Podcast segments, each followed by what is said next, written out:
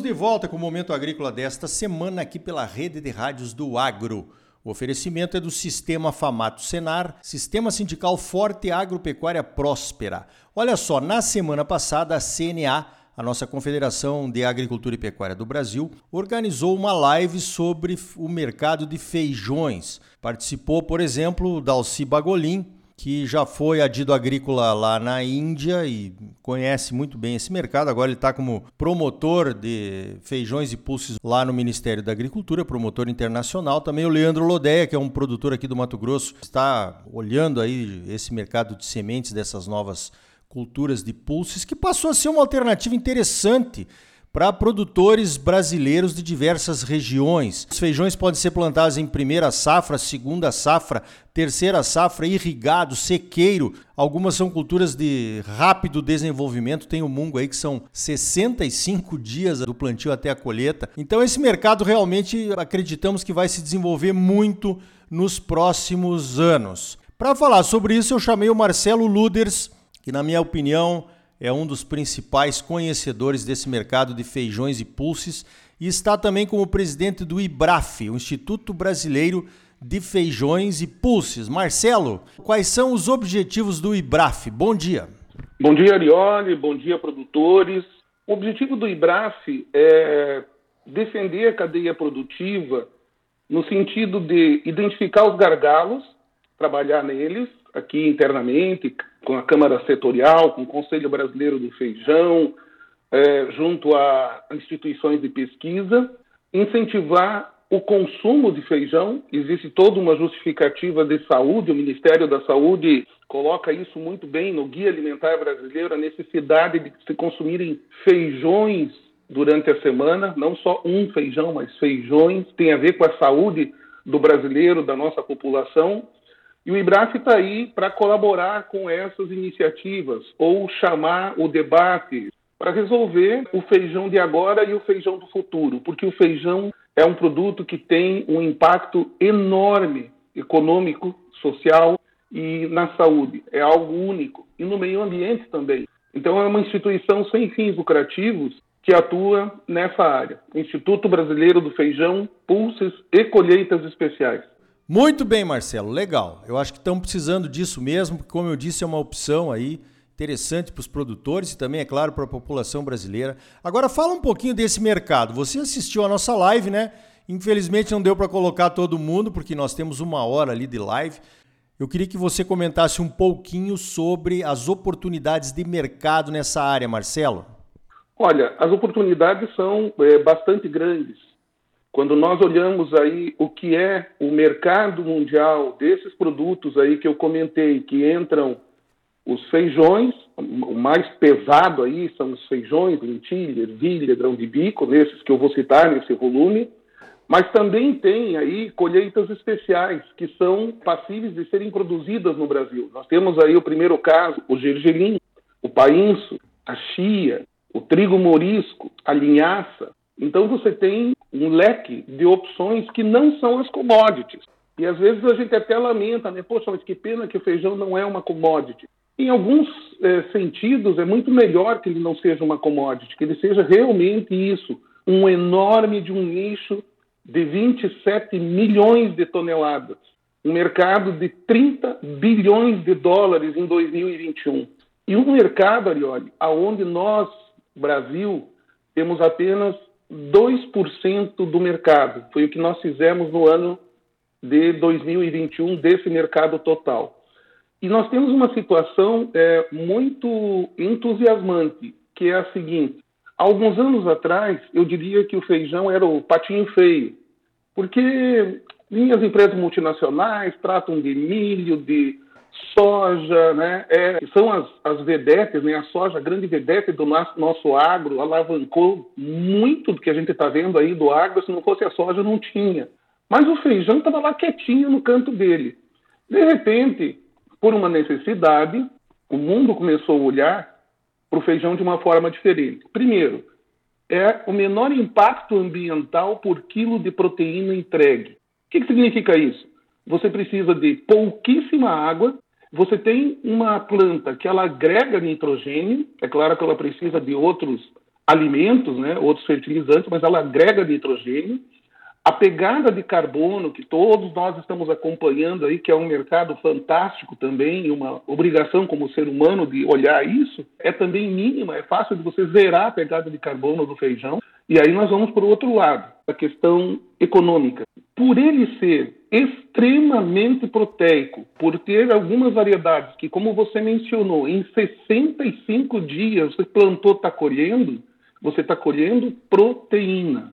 A proteína que sustenta a vida, assim como a proteína vinda dos animais. Só que a proteína vinda dos animais não é suficiente para alimentar 9 bilhões e meio ou 10 bilhões de seres humanos em 2050.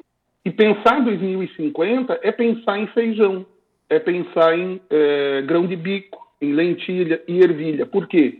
Dentro de um estudo da revista Science, feito durante 12 anos, chegaram à conclusão que a carne vai ficar tão cara de agora até 2050, mesmo produzindo mais, mesmo é, confinando, etc., que ela não vai ser acessível a muitos e muitos milhões de pessoas, quem sabe a casa de bilhões de pessoas. Mas os pulses vão ser é, acessíveis de todas as formas, seja enriquecendo um alimento, nós temos visto agora aí a, as tiras vegetais, né, que alguns usam o termo de carne vegetal, mas não é, é uma tira vegetal que alimenta. Nós temos farinha de feijão enriquecendo tudo que você imaginar. Farinha de feijão substituindo o trigo para aquelas pessoas que têm problemas celíacos. Então, de repente a gente olhou para o feijão, ele não era mais um patinho feio, é um cisne enorme, é uma fonte de riqueza e de alimentação e, e vai implicar na sobrevivência da raça humana nos próximos anos.